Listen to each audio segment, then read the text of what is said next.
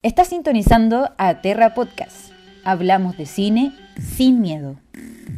Desde la recóndita Latinoamérica creamos un nuevo espacio para acechar el cine fantástico y de terror, con perspectiva de género. Buenas, buenas, ¿cómo están todos? Queremos darles la bienvenida a un nuevo episodio de Aterra Podcast. Estoy como siempre acompañada por Meli, Estefanía y Mariana. Eh, vamos rotando, a veces somos muchas, a veces somos menos, pero lo importante es poder darle constancia a este proyecto. Y es un consejo por fuera del podcast que le damos a todos. Permítanse la posibilidad de rotar integrantes, porque si no, no pasamos al segundo episodio nunca. Eh, hoy tenemos un tema que eh, nos atraviesa de alguna manera u otra a todos y todas, que es la maternidad. Este, qué sé algunos quizás ya tenemos decisiones tomadas, otros han tenido que, improvisar sobre la marcha, hay gente que está aún abierta a la posibilidad, pero vamos a hablar puntualmente de este, madres en el cine de terror.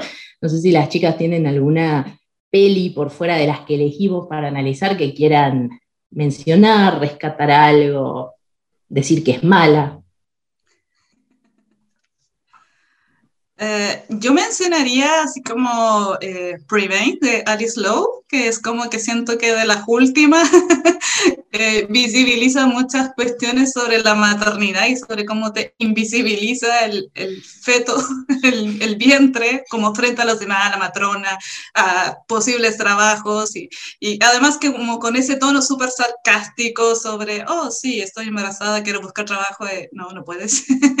oh, mi bebé me está mandando mensajes asesinos y tengo que seguirle porque según la matrona el bebé es el que manda y bueno, eso también significa que tengo que hacerle caso. Entonces siento que también es como que es una película que conjuga mucho de las cosas que vamos a revisar con estas películas más clásicas sobre la maternidad, como de Carrie, El Exorcista, y ahí creo que las mete todos y saca algo bien, bien interesante.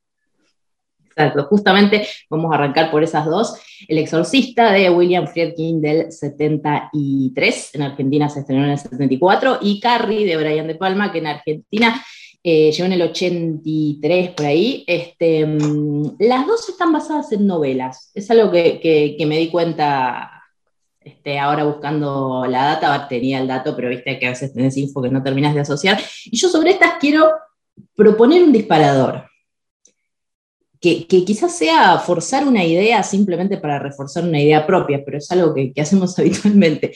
¿Cómo se notan los perfiles de la madre? ¿Cuál es la que deseó la maternidad y cuál es la que no? Porque la mamá de Carrie, llegando al final, le dice, yo me, como, o sea, no le dice yo quisiera haber abortado, pero me tendría que haber quitado la vida en cuanto me enteré este, que estaba embarazada. No sé cómo las ven ustedes, este, las pelis, las madres, una otra, Sí, además puntualmente de, este eje que vos, vos, proponés de dos películas, por ejemplo en El Exorcista se ve una madre totalmente libre, como hasta un poco asociada con una especie de goce. Siempre madres solas, igual estamos hablando en este caso, que también es algo para charlar después, que pasa siempre con esas mujeres que también son castigadas después, me parece también por un montón de cuestiones y también están solas, entonces me parece que también está esa diferenciación entre, por ejemplo, la madre de Carrie, que es como una fóbica al sexo total, que cree que todo viene, eh, toda la maldad viene dada por ese acto, porque ese acto fue el que permitió que naciera la hija, quedar embarazada y demás, y empieza como esa cosa de body horror en el embarazo. Y el caso contrario con eh, una madre artista, una madre totalmente libre y que podemos vincular con el goce sexual. Y sí, como vos decís, podemos llegar a pensar que una fue deseada y que otra no. Pero de todos modos, ambas, en ambas películas, son castigadas. Y quizás eso lo podemos eh, relacionar un poco más con este eje de mujer sola, mujer como soltera, ¿sí? más allá de que hayan enviudado o lo que fuere, porque no está tan explicado tampoco en alguno de los dos casos, pero tipo, hay como un castigo ahí de la mujer a la madre sola. Es cierto eso que dicen de las madres solas, tipo, pensar en Good Night Mommy y también está ahí eh, en soledad, eh, bueno, o manteniendo a sus hijos como de, una, única forma.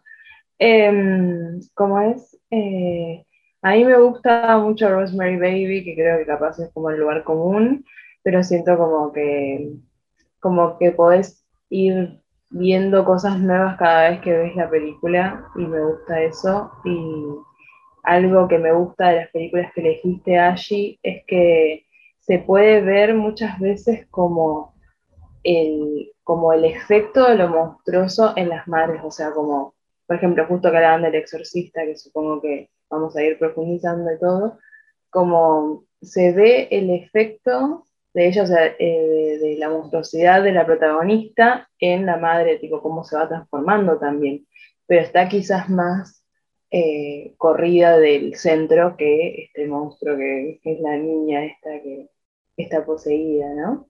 Como que creo que además no se, no se la estudia tanto a la madre electrónica o no, la, no he visto que se la haya estudiado tanto como otras madres, eh, tipo por ejemplo como en psicosis o no, como he visto más. Y ahora que la propuesta era ver la madre, pensaba eso, cómo ella también se transforma. En Rosemary Baby también pasa eso. Y bueno, también ahora que hablaban de Prevenge, que la amo, eh, me, me, gusta eso que decía eh, Estefanía del, del, humor, porque también hay algo como de, de, la figura de la madre como código compartido, lo que decías allá al principio, como que nos involucra a todos, ¿no? Como al final. Eh, porque todos tenemos una madre, eh, básicamente.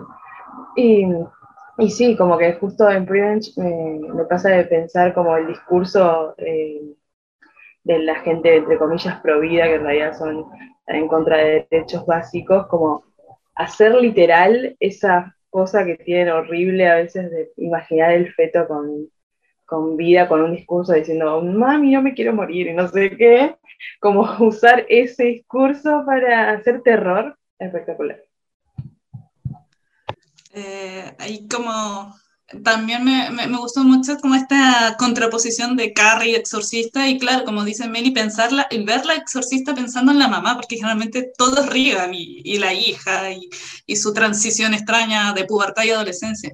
Entonces fue genial como verla desde la perspectiva de la madre y que como dice Mariana, ya sea deseado o no deseado la, maternidad, ambas las castigan, la culpa, la frustración, la rabia, la viven a solas y que, que, claro, son también ideas que se vuelven a repetir en, en las otras películas que también nos, nos colocaste, Babadook y Heredity, donde de nuevo tenemos una protagonista como Annie en Heredity y que, que, nuevamente tiene todo este resentimiento, esta rabia y esta culpa que la menciona otra vez como en su relación con sus hijos, que uno de ellos también los quiso abortar y no pudo, no le funcionó y, y, carga con la culpa de no haberlo podido hacer. Y por otro lado, la de Babadook, cuya, cuyo hijo no sabe qué le pasa, todos lo tratan como un monstruo y está sola lidiando y, y tiene que reprimir también como esa ese desconocimiento y ese deseo como de desligarse del hijo que la asfixia hasta cuando duerme. Entonces siento que son temas que se vuelven a repetir una y otra, y otra vez como en estas distintas películas, así, eh, centradas en estas madres cansadas y rabiosas Y lo que es este, la madre de Carrie, yo la sentía como que es la enemiga de Carrie. O sea, la veía como que, que, a ver, primero, ¿cómo hubiera sido diferente el escenario si Carrie hubiera tenido acceso a una educación sexual? Quizás su primera menstruación no le iba a chocar tanto, digo, ahí sacamos otra cuestión de militancia, de qué importancia debe tener, pero este, cómo esta madre al no poder lidiar con un montón de cosas que le quedaron rota adentro, traspasa todo eso a la hija y la hija, bueno, tiene como, como cuestiones sobrenaturales que este, siento que de alguna manera es la materialización de un montón de daño que la misma madre hizo, pero la madre le hizo como a nivel psicológico a Carrie. Me parece que siempre está la idea como de ese traspaso de la maldad por el linaje femenino, que me parece súper estigmatizante también en algún punto eh, y que lo, lo, hemos charlado ya creo en otros podcasts, que cuando hablábamos de hermandad y demás, en el primero recuerdo, como que tiene mucho que ver con eso también, como eso en Hereditary, después lo vamos a ver aún más claro todavía, esta cuestión de como de pagar lo que hizo tu madre y como de ir complejizando el vínculo cada vez más. Creo que en estas dos primeras películas, tanto en Carrie como en El Exorcista, que son de un eje un poco más clásico, eso se ve como en, una, como en una primera capa. Después eso se va a ir complejizando cada vez más. Por esta cuestión del linaje, de que lo malo femenino pase a través de la madre y del vientre materno, va a estar clarísimo después en casi todo el cine de terror, además, porque va a ser un tropo re importante.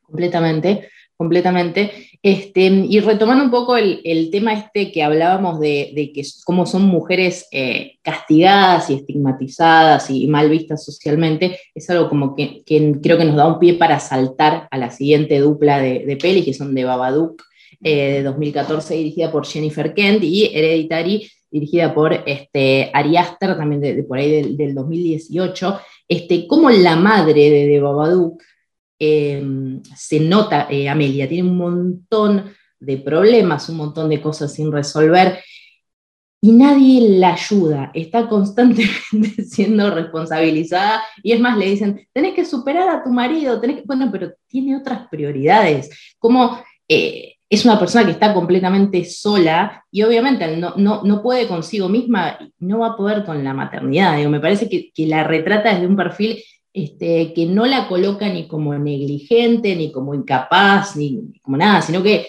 la muestra, probablemente porque hay una mujer detrás de cámara, la muestra como una persona superada, sobrepasada. Sí, o sea, sobre todo porque además es enfermera, o sea, todo el tiempo está ejerciendo labores de cuidado cuidado y justamente con personas que no se pueden valer por sí mismos. O sea, un niño de 6, 7 años y también ancianos, algunos de ellos seniles, a los que tiene que entretener, cuidar y seguirles también como el ánimo que tengan. Entonces, como que sus labores de cuidado hacia otros nunca terminan. O sea, el, el, hecho de que ni siquiera pueda como masturbarse en la noche tranquila sin tener que estar pensando, hoy se va a despertar mi hijo y va a venir a la cama y va a pedirme eh, que lo calme. Entonces, como uno espera en cualquier momento que estalle Amelie. Y es terrible saber que ella no, no lo puede hacer hasta el momento en que Babadook o este espíritu la, la posee y le lanza al hijo este así como come mierda y, y que claro, eh, ahí es cuando finalmente como que va sacando de a poco esta frustración, esta rabia eterna que tiene hacia, hacia ese constante desligarse de sí misma, eh, estar siempre desplazándose y, que claro, todo el mundo tiene un diagnóstico para su hijo y, que ella tiene que saber cómo tratar con él y, no es eso lo que quiere, que le cuiden el cabro chico un rato ya, ya es suficiente, pero eso no es lo que le puede dar en ese momento como el, grupo de, de familia y amigos que la rodean. Sí, está bueno ver como ese afecto eh, que no es tan, tan reconocido o tan esto como lo decías, de imaginarlo haciendo algo que no sea trabajando, ¿no? Como, eh, entonces ponerlo en ese lugar, y no solo como afecto de, de que también es importante, sino también el dolor o la rabia, eh, o, o, expresar justamente eso que decían del no deseo, ¿no?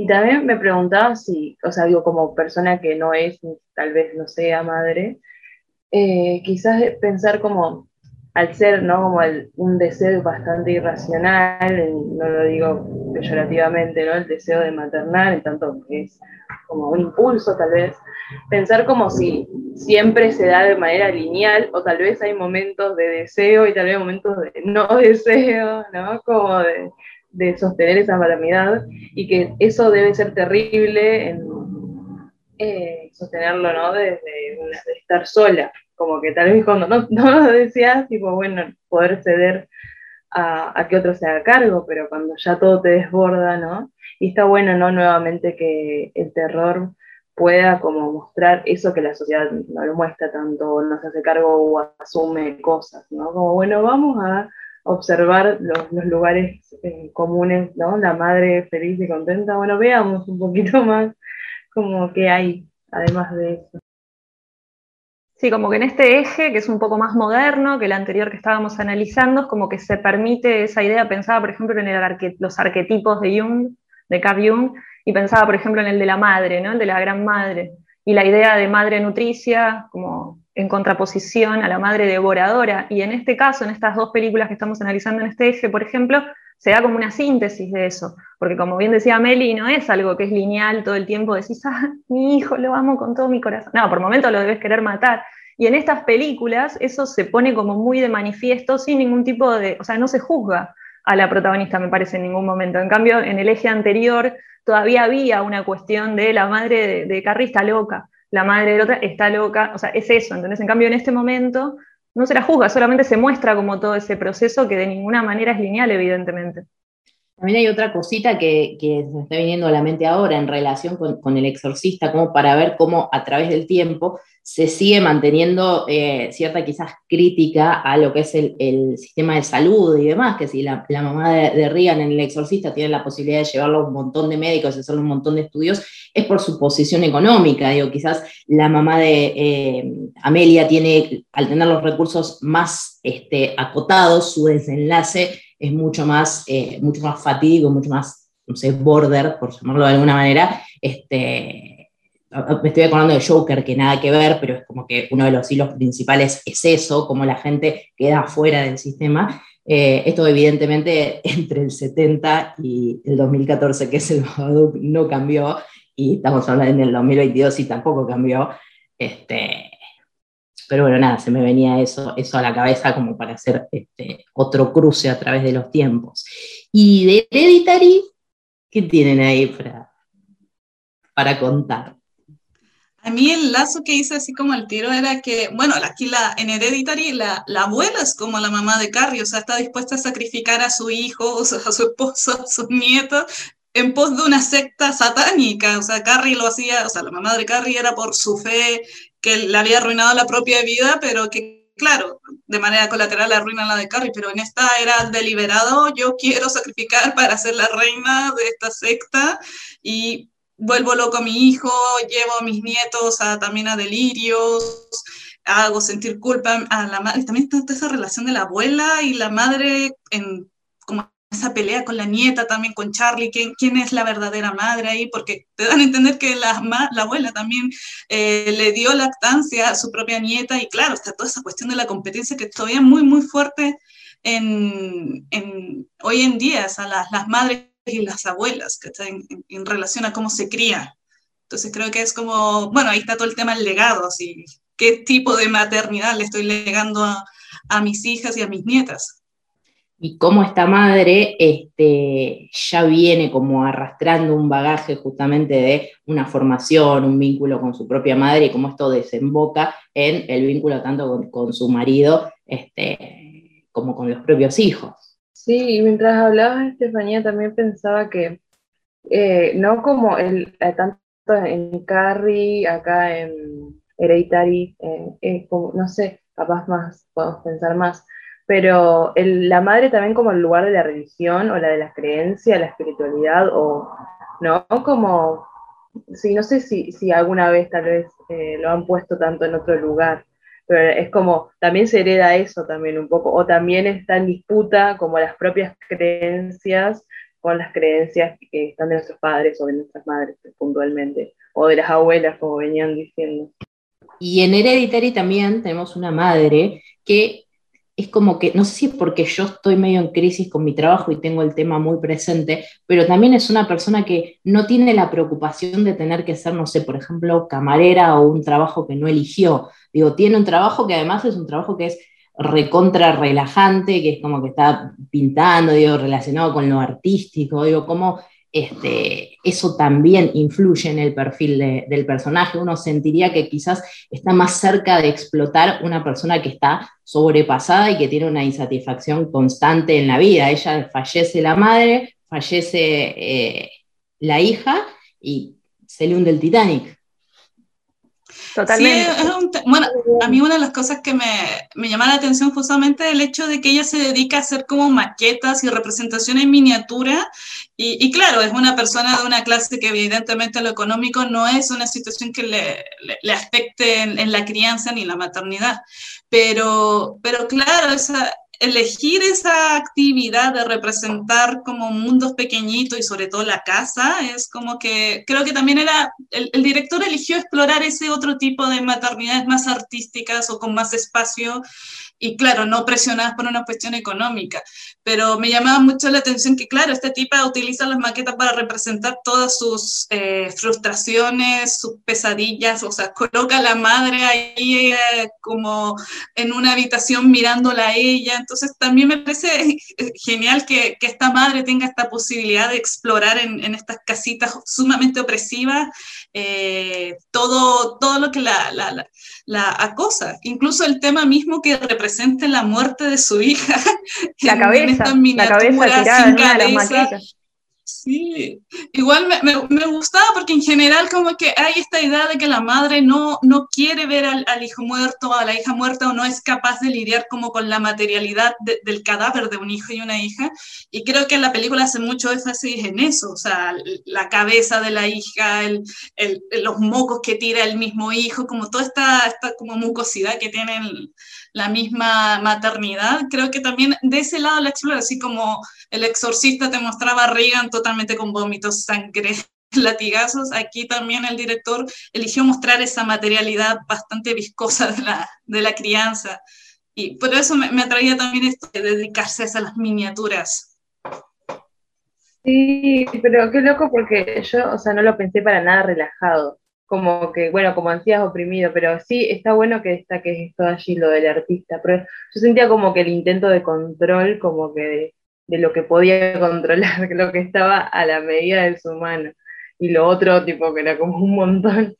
Em, sí, y, y, sí, como eh, esto de, la clase y demás, como que vi que a un poco a Ari se lo critican como eso, y, y yo siento que quizás sus pelis tienen como un potencial como político. No sé si es del todo explotado, podríamos pensarlo, pero siento que detenerse en estas cuestiones espirituales, ¿no? Eh, tanto en Midsommar como esta, siento que, eh, que es como bastante actual, ¿no? Porque hay, como algo de resolver los problemas con salidas espirituales, no sé, pienso acá en Argentina con Ivana Nadal, por ejemplo, y todo ese, ese tipo de cosas me parece re de esta época, o sea, debe haber pasado en otras épocas también, no sé, con los hippies, no sé, con esas cosas de querer como resolver y, y como esto, o sea, es como, no, tenés que lidiar con el dolor, digamos, y por eso es que se acumula todo ese estrés, toda esa rabia y cosas terribles y estallan en pesadillas y cosas así. Sí, creo que Ari Aster en este momento por lo menos tiene como un poco la potestad y está tratando, es el que más profundamente está tratando los dramas familiares vinculados a perversiones y cosas por el estilo, como la familia siniestra. Me parece que Ari Aster en este momento es como el que lo está trabajando de una manera copada. Además de que Hereditary ya de por sí me parece una, película por demás de compleja, en esta se da además como esto que decíamos antes del linaje y demás de eso que se, que se transmite por la mujer, por el embarazo, Acá se da doble aparte, porque ella fue como víctima de su madre, estamos hablando del personaje Tony Colette, ella fue víctima de su madre y a la vez ella también en algún punto actúa por momentos como victimaria de sus hijos, a los que directamente dice, o sea, se sabe, digamos, que hasta quiso matarlos, aunque sean sueños, lo que sea, aunque sea así. Y me parece que por eso era como que responde a eso, como una mirada más moderna sobre, sobre la maternidad, porque también muestra todos esos altibajos. Pero, pero sí, está Hereditary para mí es, maravillosa, es muy linda esa película. Qué bien que actúa Tony Colette, la verdad, se de la peli. Es excelente en todo lo que haga Tony Colette aparte, tiene como un rango actoral muy amplio. El grito desgarrador y como silencioso que lanza es como... Terrible. Sí, sí, este, y pensándola en relación con las otras tres que vimos, es como que es la madre que ya no puede hacer nada por la hija, pero yo siento a la vez que es como que la, es la que tiene un, entorno que hace lo que puede, pero por lo menos tiene un entorno familiar, porque este, la hermana de, la madre de Babadook, lo único que le importa es conservar las apariencias en la fiesta de cumpleaños. Este, la del exorcista, no recuerdo si se menciona algún familiar, pero es como que tiene, tiene un entorno, pero no es un entorno eh, de, de, familia, digamos. Este, bueno, y la madre de Carrie este, es como que repele a su entorno directamente. Y ahí, volviendo a Carrie, este, algo que me había quedado en el tintero es qué fuerza tiene el simbolismo de que al terminar la película se derrumbe la casa, ¿no? La casa que siempre es tan vinculada con, con el útero y con toda esta cuestión y cómo se, este, se, se, va para adentro y se termina de derrumbar, o sea, se acabó lo que se daba, como dicen los, los abuelos. Y que, que, claro, nuevamente es como otro motivo que se reservan en Hereditary, o sea, esta tipa haciendo casas, como tener su propia miniatura dentro de su casa, acá está, así como quiere preservarla, y bueno, no, todo se quema, se derrumba, y lo sacrifican a un dios pagano. Encima. Claro, todo termina en eh. desastre, pero igual me parece que lo que nos deberíamos preguntar, y está bueno pensar también, es que más allá de la clase social que se represente en la película que veamos, tanto en las primeras películas que estábamos pensando como en Hereditary, eh, o mismo la diferenciación entre Hereditary y Babadook a nivel clase, me parece que igual se llega como a la misma conclusión en las películas, que es siempre una maternidad agobiante. O sea, es como que eso vuelve todo el tiempo, entonces eso no va a tener que ver. Entonces hay algo en el arquetipo ahí de madre que siempre tiene que ver con el agobio, y me parece que eso en última instancia es lo que, lo que vienen a representar estas películas, y por eso es tan factible de, representar el horror, eh, la, idea de madre, ¿no? Porque siempre está pensada desde ese lado. Quizás en algún momento se puede cambiar, pero digamos que en este momento siempre va a representar eso, o sea, siempre atravesó la misma idea. Ah, no, es que pensaba en lo que decía, así como estas maternidades agobiantes y sobre todo el tema que, que es como lo que no se quiere hablar incluso en la maternidad especial, especialmente en la maternidad especial y el arrepentimiento. O sea, incluso cuando lo deseas y lo planificas, el arrepentimiento siempre está ahí, el deseo de volver a estar solo con tu pareja y sobre todo que en Babadook se muestra mucho este deseo de preservar eso que era ella antes de que llegase su hijo, es algo súper potente y es algo que relativamente como en estas últimas películas sobre la maternidad se habla, o sea, como este, este querer deshacerse de la maternidad, de descansar de la maternidad de vez en cuando y que, no es necesariamente un odio al hijo, que lo puede ser, pero es más que nada el que la maternidad no, no agrada incluso todo el tiempo y, y, tener la posibilidad de verbalizarlo, de querer descansar de los hijos de la misma manera que los hijos quieren mandar muchas veces lejos a los padres, bueno, los padres también y las madres quieren mandarlo, pero todavía pesa mucho a que las madres le digan a veces así como estoy cansada de mi hijo, incluso en un momento dado la hermana de Amelia le dice así como dilo, di que estás cansada de tu hijo, que fue como el único momento así como de empatía que tuvo, porque uno puede pensar que la, la hermana de Amelia con esa hija como súper egocéntrica y consentida también debe haberse cansado de estar dándole en el gusto todo el tiempo, pero que claro, ese es como el único momento en que la hermana le, dice así como dilo, verbalízalo. Sí, sí, me parece que, que a través del tiempo hay como un, un proceso de deconstrucción de la figura de, de la madre este, me, voy al, cine clásico argentino de fines de los 30, principios de los 40, que estaba muy ligado al tango. En el tango la madre es como una figura fundamental y sos una mala madre si tenés dos pedazos de pan y comes uno vos y le das el otro a tu hijo. Le tenés que dar los dos a tu hijo. Es como que todo eso se, fue, por suerte, derrumbando. Es como que había una, una invisibilización de vivir para el otro, que por suerte está como, como empezando a, cobrar más espacio el hecho de, ok, soy madre, pero también sigo siendo una persona. Eso me parece que está, que, se deje de cuestionar eso, este, me parece que está buenísimo. Sí, eso es lo que se está poniendo como de manifiesto en el cine un poco más moderno. Me, me, hiciste acordar con eso que acabas de decir, por ejemplo, de We Need to Talk About Kevin, o de otra película también como El sacrificio del siervo sagrado, en los que directamente el, personaje de Nicole Kidman dice, bueno, no sé, si hay que sacrificar a alguien, yo no quiero ser sacrificada, yo tengo dos pibes, capaz te puedes fijar ahí, o sea, como que directamente como que hay un límite ahí entre querer vivir y, bueno, dudar un poco de la existencia ahí, sí o no, de tus hijos.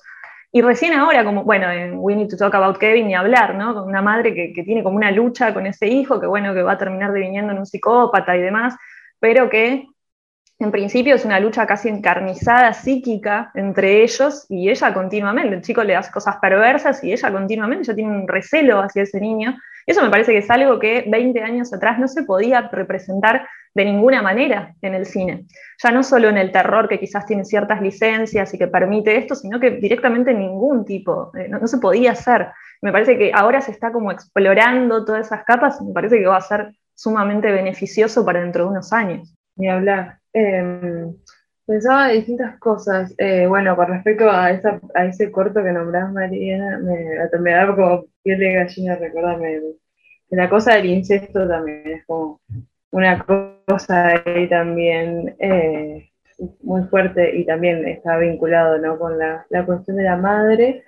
Eh, como es, y bueno, lo que decías, esto de, de Nicole, del personaje de Nicole Kidman diciendo como Em, como yo no me puedo sacrificar como que soy madre también, es como algo así como, bueno, la cuestión eso de la biopolítica y de que los cuerpos que valen, ¿no? También son como, el cuerpo de, de las mujeres que tienen, eh, que son gestantes, digamos, como, bueno, valen por, en el sentido que pueden reproducir también. Es como, bueno, después de eso ya no me interesa. como, bueno, tanto que pueden asegurar la vida productiva. Es muy terrible. Eh, con lo que decían de la casa, me decía eh, pensar en Shock de Mario Baba, que también es una peli que pienso mucho cuando pienso en la figura de la madre, porque bueno, o sea, vuelve, eh, o sea, el, el, marido a la casa, o sea, el novio nuevo en realidad, pero es como va a la casa nueva y como que el niño va transformándose y, y me hacía pensar eso de la casa porque hay muchos juegos con la cámara, como mostrando, jugando con los espacios y esa transformación del niño, que en realidad es como la visión de la madre del niño, es como, o sea, digo en realidad, pero siempre quedan vivos esas cosas, ¿no? Y, y cómo la casa no solo es importante a veces eh, en la transformación literal o que, queme o que pasa algo, sino también como espacio, como espacio así, en sí mismo, eh, puede ser utilizado como, eh, como con los pasillos o bueno, justo en Hereditary me parece que pasa eso con las habitaciones, cuando tiene sus sueños. Eh, me parece que eso también es como un terreno también a explorar. Y una última cosita sobre este eje. Ay, discúlpame, Steph.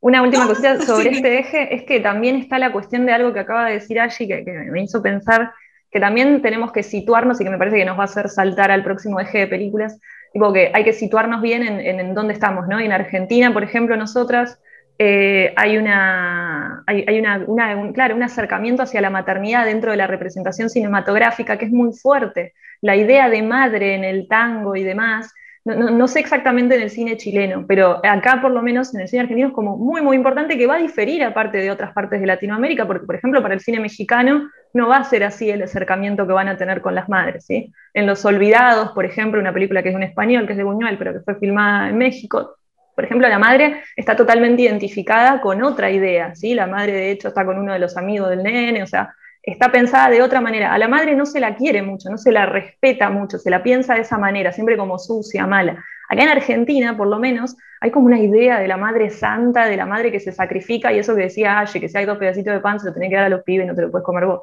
¿Entendés? Por más que tengas hambre, porque como decía Meli, ya no sos nada, ya está, ya cumpliste tu rol, ya tuviste chicos, ahora, bueno, si no podés comer, no comerás y ya está. ¿Entendés? Pero acá en Argentina encima está muy situado, entonces por eso analizar esto como que, claro, te rompe la cabeza acá en Argentina porque decís, es totalmente distinto esa posibilidad de decir, bueno, quizás no estuvo tan bueno tener hijos. Es difícil acá. Sí, y tomando eso, justamente, eh, quería sumar algo más, Steffi, perdón.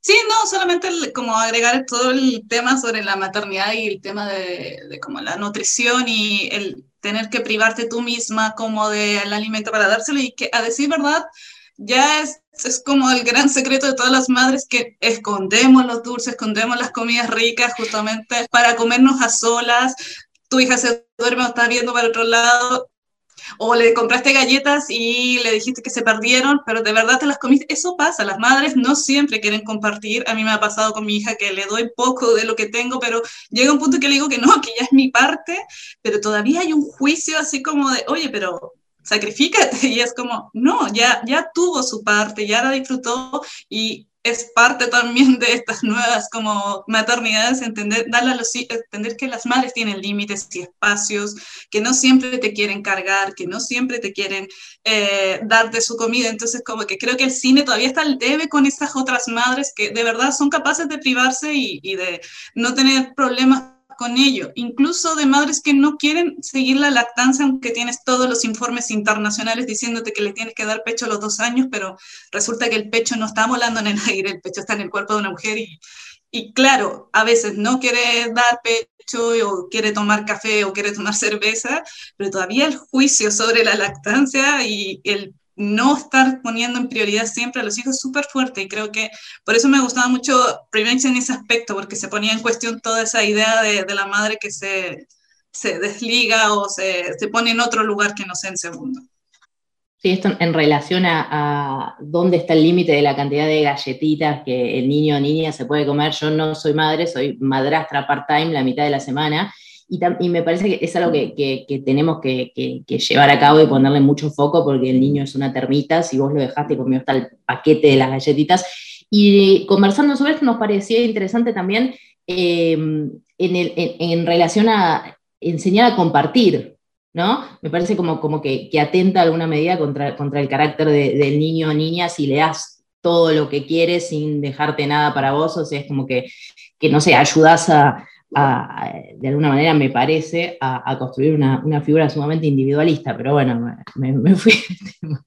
este, bueno, y, volviendo ya en el último eje que tenemos en el día de hoy, eh, a madres argentinas, vamos a hablar de dos pelis más contemporáneas que Hereditary de Babadook, los que vuelven de Laura Casabé de 2019 y al tercer día de Daniel de la Vega de 2020. Em, acá tenemos, yo leo o propongo como un primer eje de, lectura, eh, madres que quizás se equivocan, madres que quizás eh, cegadas o, fuera de sí o sin contemplar las posibilidades y, sin estar quizás en contacto con, la realidad, eh, se equivocan y terminan de alguna manera dañando o a, sus propios hijos o al entorno. Eh, sí, justamente cuando pensás en todo este tema de las madres que se privan de comida para alimentar al hijo, claro, el tercer día te pone al final de la película en, la otra situación. Ya no es la madre la que alimenta al hijo, sino que es la madre que carga con la culpa por haber devorado al hijo.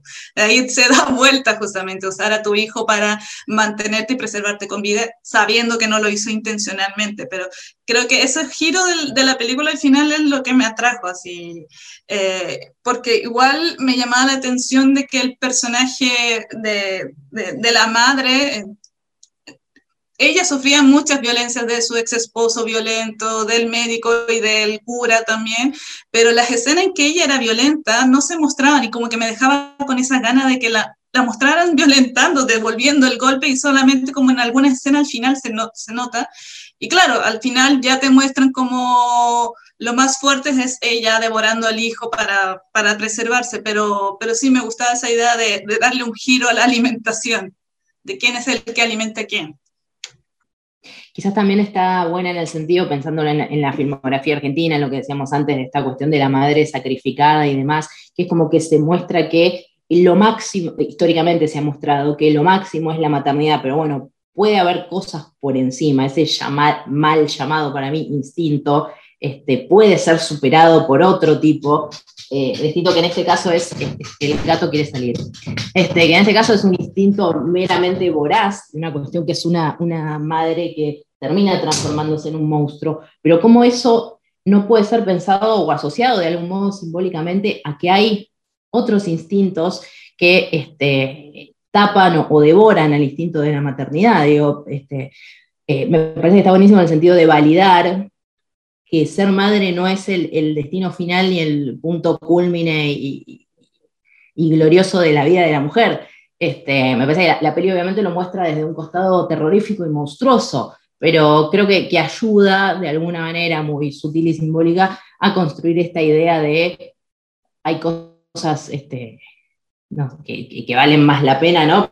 Pero hay cosas que son más, este, nada, que una persona se puede eh, sentir realizada este, a través de otras gestiones, no solamente de la maternidad. Sí, en los que vuelven eso se va a ver como aún más en realidad, porque ella ya que se sitúa en esa época de los ingenios y demás, es como que ella la, única función que tiene, lo único que ve como algo que puede hacer es tener hijos, que encima tiene esta cuestión de que, no puede tenerlos o que los tiene y, mueren luego. O sea, y hay como una cuestión ahí de un mandato, una obligatoriedad que la termina, eh, termina deviniendo en esta situación de pedir que el hijo vuelva de alguna manera con todas las consecuencias que ya sabemos que tiene por la antinaturalidad de la situación y demás. Entonces, como que, claro, ahí se nota bien ese mandato y en, los que vuelven está como más claro, tiene más peso. Eh, hay algo también, ¿no? Como de lo mitológico, ¿no? Como capaz que permite resignificar cosas, ¿no? Como en tanto que los mitos eh, son, digamos, creadores de significados de las sociedades, ¿no? Como está bueno todo tipo de cosmovisiones que las hegemónicas, digamos, ¿no? Como en el caso de eh, los que vuelven, ¿no? A lo indígena, a lo guaraní, y pensar qué, qué eh, narrativas hay ahí para tomar, preguntar, ¿no? Y, y resignificar también. No sé si, si también preguntarles si conocen otras figuras, no digo puntualmente quizás de eh, indígenas, pero tal vez de otras mitologías, tal vez de, otro tipo, capaz conocen, eh, no sé, no sé si también como como esto de Babadook, que Babadook eh, no es de una mitología, pero la cuestión de narrar una historia, ¿no? Y que esa historia se cumpla también me da como un punto en común entre ambas historias, aunque son re diferentes en muchos sentidos. Como este contar una historia, ahí eh, la resignificación como posible, ¿no? A partir de volver a mirar. Y además son eh, dos directoras mujeres también, ¿no? Que eh, entendemos no de una manera esencialista, sino como otra mirada, ¿no? Sí, a mí de lo que me gustaba de los que vuelves porque también muestra como justamente esa distinción entre las mujeres blancas y las mujeres guaraní, las mujeres indígenas, y claro, el énfasis es como de esta maternidad frustrada que tiene la, la esposa del, del, patrón, pero versus esta otra maternidad que uno no sabe si es deseada o no, si, qué, qué, tantas posibilidades tenía ella de rechazar al, al, patrón del fondo y de elegir tener o no este hijo. Pero me gustaba cuando traslada la maternidad también al ámbito de la selva, esta, esta madre que es la selva y que, que te devuelve lo que tú deseas, pero claro, de una manera distinta, pero que en la película termina siendo también como una madre de la rebelión, o sea, estas personas que se transforman como una especie de zombies son como zombies con una conciencia muy clara de, de, lo que les ha ocurrido toda su vida y, y, que claro, en lugar de ser como seres sin razón, sin, sin cerebro, tienen sumamente claro quién es su enemigo y a quién hay que atacar y a sacar de acá. Entonces siento que ahí la, la maternidad también se vuelve más, más guerrera, más activa, o sea, recuperar a mi hijo y sacarte de acá también. Entonces me gusta siempre cuando meten ese contexto latinoamericano colonial Así que a mí, a mí esa película me encanta. Bueno eso que decís porque es como, de nuevo, resignificación de instinto. La palabra instinto, hay otra cosa vinculada al instinto, no a, a ser madres angelicales, sino como con eso que decís del ambiente de lo salvaje, entre comillas, ¿no? Lo dicho salvaje.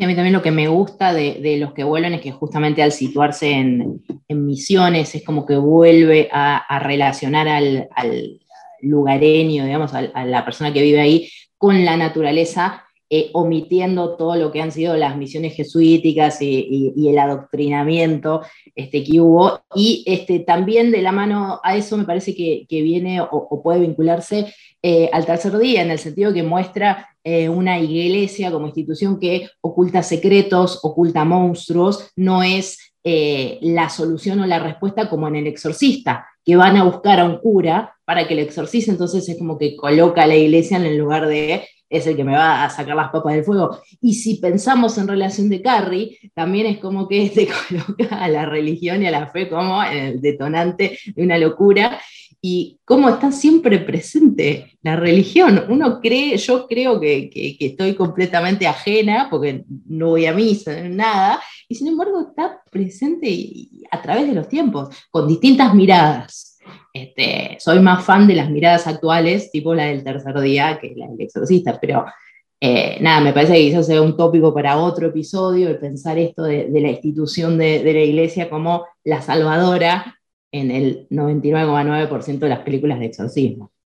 Sí, y también como instalan esta madre sacrificada de la Virgen en contraposición con estas otras visiones de la maternidad que tenían también lo, las comunidades indígenas, que pensaba sobre todo en, en, la lucha que ha sido para las mujeres aymaradas en Perú también y en Bolivia, en donde se les impuso la esterilización forzada y que tenían esta frase de parir es resistir, o sea, como también complementándolo con estas demandas del aborto que es totalmente legítimo, pero que, claro, uh, tiende a borrar o, o, invisibilizar que a los grupos indígenas, a las mujeres indígenas se les forzó la esterilización, o sea, como parte también de, de un exterminio, o sea, sí, queremos hijos, pero no estos hijos, eh, estos hijos indígenas. Entonces, creo que también en, en, los que vuelven uno le puede hacer esa lectura, así como para las mujeres indígenas que, claro, no sabemos nunca cuánta opción tuvieron de rechazar al patrón y de tener los hijos a los que las se vieron forzadas, también dan la vuelta a eso y no lo ven solamente como algo triste, miserable, sino también como algo que alimenta la rebelión. Entonces creo que también esas otras lecturas es lo que, lo que moviliza el, los que vuelven. Uy, sí, qué buena que hayas nombrado eso. Es Sangre de Cóndor de San Ginés, para que la gente lo busque. Eh, sí, buenísimo. Eh, me hace pensar esto como, eh, como este todo lo que vinieron diciendo y, que venimos diciendo, como que, o sea, como, no sé si al final, pero como que la figura de la madre está lleno de esto de no sabemos, ¿no? Como eh, no sabemos cuánto esto, cuánto consintieron, cuánto desean, cuánto de no sé cuánta emoción tenían o cómo eran sus emociones. Y eso, ¿no? Como qué interesante jugar con los no sé y mantenerlos abiertos, ¿no? Como también, como no arrojar certeza, sino jugar con ese no sé, no sabes y eso puede ser algo terrible, justamente. Para mí el no sé está buenísimo en la medida que se construye como en contraposición a la intención educativa que tenía el cine cuando la madre era el sujeto sacrificado y abnegado. Digo, está bueno abrir el espacio a, cuestionamiento y no decir, ah, no, si no haces lo que hace la madre de Andrea del Boca en la novela, está mal. Eh, está bueno este, también eso, derribar como ese, ese o, intentar, en vez de, de, que sea una cuestión de comunicación unilateral, yo digo y vos replicás, yo planteo una pregunta y vos pensás. O trasladarle la responsabilidad al espectador es algo que me parece que está, que está buenísimo. Este, mm, nos estamos ya quedando sin tiempo. No sé si hay, alguna idea que ha quedado en el, tintero. No sé por qué nunca en la vida vi un tintero. No sé de dónde me agarré esa frase. Este, ¿Alguna idea que ha quedado dando vueltas? ¿Alguna recomendación? ¿Un saludo a las madres? Un saludo a Andrea del Boca, que la hemos nombrado, no sabemos cómo. vean Perla Negra, la última, la que salió que ahí se complejiza también. Que actúa la hija. Y se complejiza, y es como lo perverso más perverso todavía, está buenísimo. La voy a buscar. Está en YouTube, está en YouTube, en el canal de series Soapy o algo así. Igual pones Perla Negra 2.0 y... Bueno, entonces eh, damos por, por cerrada eh, esta jornada del día de hoy. No sé si tienen algún canal, cuenta de Instagram, peli que quieran recomendar. Yo no tengo nada. No, no tenemos. Muy egoísta, no, no, te voy a nombrar. la débil mental, la débil mental de Ariel Harwick, no sé. Eh, ay, se, me sé medio que no sé qué pasó. Que se, cortó un cachito. Se cortó un cachitín. Decía que literatura recomiendo, hablando de madre e hija, relaciones así, eh, La débil mental de Ariana Harwick, que es una escritora argentina. Y me estoy acordando que pueden pasarse por el Instagram de Casa de Hadas de México, que están lanzando un nuevo curso. Este, vayan a chusmear sobre terror este, transexual, queer y demás, este, que tienen contenidos muy copados y es gente que la tiene muy clara. Entonces, bueno, esto ha sido todo. Gracias por escucharnos. Este, yo no sé si hacemos el protocolo de decirle a la gente que se puede suscribir al canal, activar la campanita, poner un comentario, compartirle. Hagámoslo, este, seamos youtubers por un día. Hagámoslo. Nunca está de más. Este, Señalemos partes del video, así como. Tiene la campanita. Este, bueno, nada, gracias por acompañarnos, chicas. Un gusto, como siempre y nos vemos la próxima. Nos vemos. Nos vemos. Estás sintonizando a Terra Podcast. Hablamos de cine sin miedo.